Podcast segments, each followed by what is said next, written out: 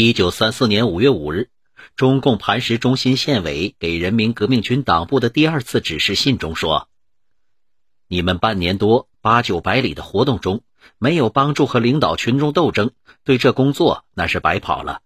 若是游击队和群众不配合起来斗争，有多少诸葛亮的游击战术也不会好的。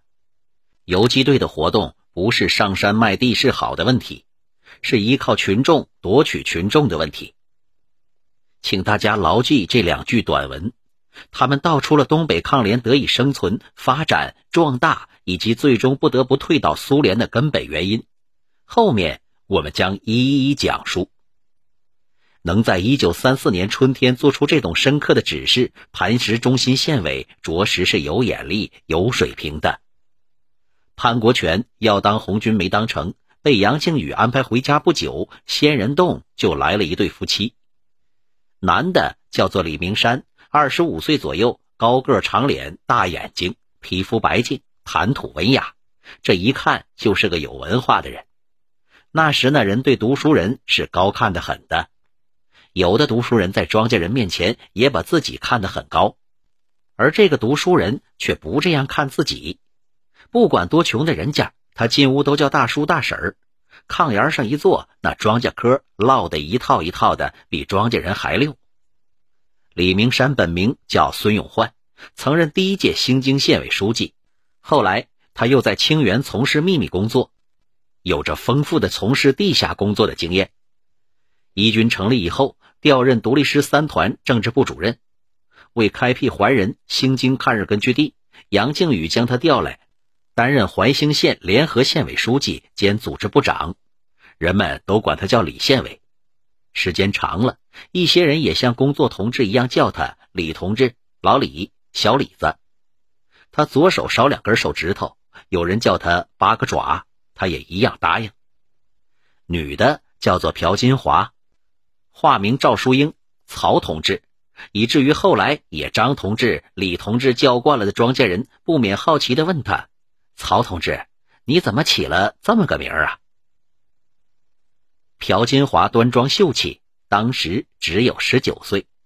别看他年龄小，他可是个老革命。姓朴，毋庸置疑，这肯定是个朝鲜同志。他是龙井县水帘洞人，十一岁读小学时就参加了革命活动了，被日本领事馆警察署逮捕关押过一年。十五岁时参加了东满游击队。扛了支不比他矮多少的步枪，在长白山到处打游击。他原来是二军的，因一军女同志少，调来一军，担任怀兴县委宣传部长兼妇女主任。为了隐蔽身份，便于开展工作，组织上让他和李明山假扮夫妻。两个人都是朝鲜人，又都能说一口流利的汉语。怀兴县委受通化中心县委的领导。因一军经常在怀兴地区活动，就直接在杨靖宇的领导下工作了。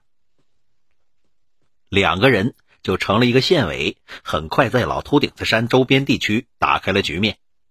党团组织和反日会、妇女会、农民自卫队、青年义勇军等等陆续建立了起来。这俩人的工作那真是扎实又活跃。抗联官兵们都说：“这回咱也有依靠，咱也有家了。”两个人的县委成绩如此的斐然，有许多的因素。首先，杨靖宇在那儿掌舵，两个人也非常勤勉干练。抗联不断打胜仗的影响、推动等等，这都是原因。当然了，这一切的一切，那绝离不开当地人民群众的拥护、支持和配合。环兴地区相比于之前的磐石、东满。诸河等老游击区还有一个非常重要的特色，这些新区没有之前打土豪分田地的经历。在磐石等地，由于搞土地革命，有钱大户不用说了，就是有点头脑的穷人也觉着红军又打日本子又打大户，这么干那不是个办法，肯定难成气候，也就不想靠近你了。而且许多穷人和大户是沾亲带故的，是亲三分相。你祸害人家亲戚，那人家能跟你走吗？一九三三年八月二十七日，中共南满中心县委决定，在最近玻璃河从前所谓好的群众，在现在当红军游击队来的时候，藏起来粮食，以后盐也没有，房子也没有等话，来对队员引起恶感和不好的影响。有的游击队到哪儿不敢说自己是红军，因为北方会议把红军的名声给搞坏了。等到贯彻执行一二六指示信的时候，你说你不抢粮、不分田、不吃大户了，人家也不信了。即便是信了，那也得看你一阵子。这有种吃夹生饭的感觉。而东边道这些问题全都不存在，老百姓称人民革命军为红军，也欣然接受，因为一军。就是他们从没看到过，而且是最想看到的军队。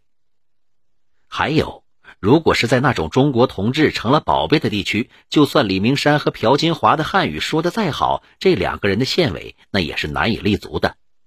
可在绝大多数为汉族的老秃顶子周边的环兴地区，人们没有高丽胡子的概念，除了少数的走狗外，朝鲜族和汉族人根本就没有什么不同。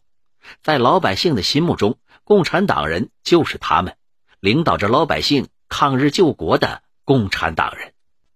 怀仁兴京是满族人的聚集地，汉族、满族、朝鲜族一致对外，共同抗日。这里的抗战氛围，那可以说是最好的了。这两个人的县委，他们的足迹嵌满了环兴所有的地方，他们留下了人生最壮丽、最美好的记忆。像当时所有县委一样，两个人走到哪里，人们都说县委来了，那真是由衷的爱戴，由衷的欢迎，由衷的钦佩。一九八九年，被落实政策为抗日老战士的朴金华，这位身上还嵌着两颗子弹却没有了党籍的农村老人，去世前希望把自己的骨灰撒在那里，这就是自然而然的了。环兴县委有一个区委、三个支部、三个小组，党员三十多人。一军独立师到怀仁不久，家在高台子的青年农民江东奎就在村里参加了抗日工作。两年后的六月十日入党。头天下午，李明山让人捎来口信，让他第二天上午去海清霍洛。霍洛就是满语“山沟”的意思。他的目的地是海清霍洛老栾家后山岗梁子。他按时去了。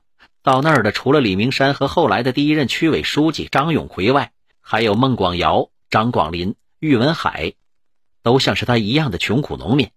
六个人在树丛中坐下，李明山宣布开会，说今天要介绍你们入党。上个世纪六十年代初，江东奎老人在回忆材料中说，入党当时没有什么正式手续。给一张二寸宽的纸条，在上边添上出身、历史和亲属关系，交给介绍人，盖上李明山的章，就算是入党了。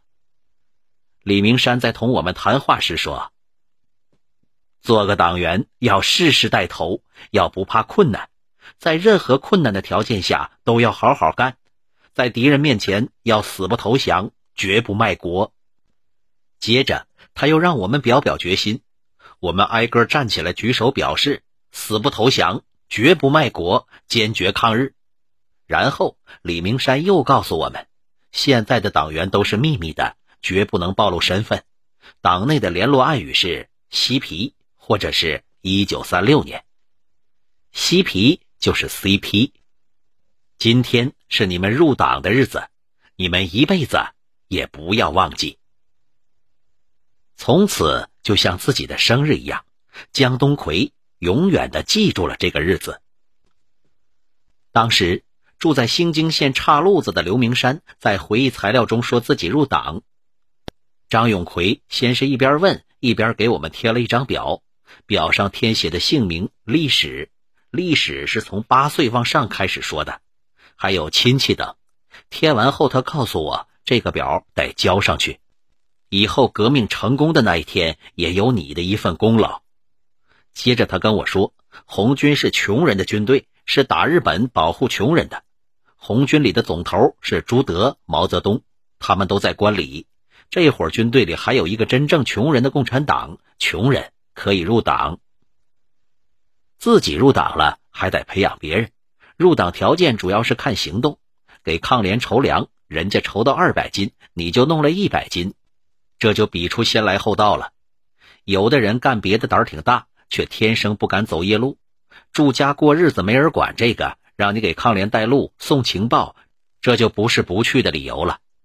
入党那就是个问题。抗联打仗生死不惧，你连个夜路也不敢走，那咋行啊？江东奎发展三个党员，并在川里建立了一个党支部。环兴地区第一个党支部是张永奎在海清霍洛建立的，他是两个人在县委发展的第一个党员。此人三十来岁，中上个头，右腿有毛病，走路一瘸一拐的。有老人说，若不是这个毛病啊，他早就跟杨靖宇走了。这人有能耐呀。他的弟弟叫张永林，那是杨靖宇的传令兵，后来也牺牲了。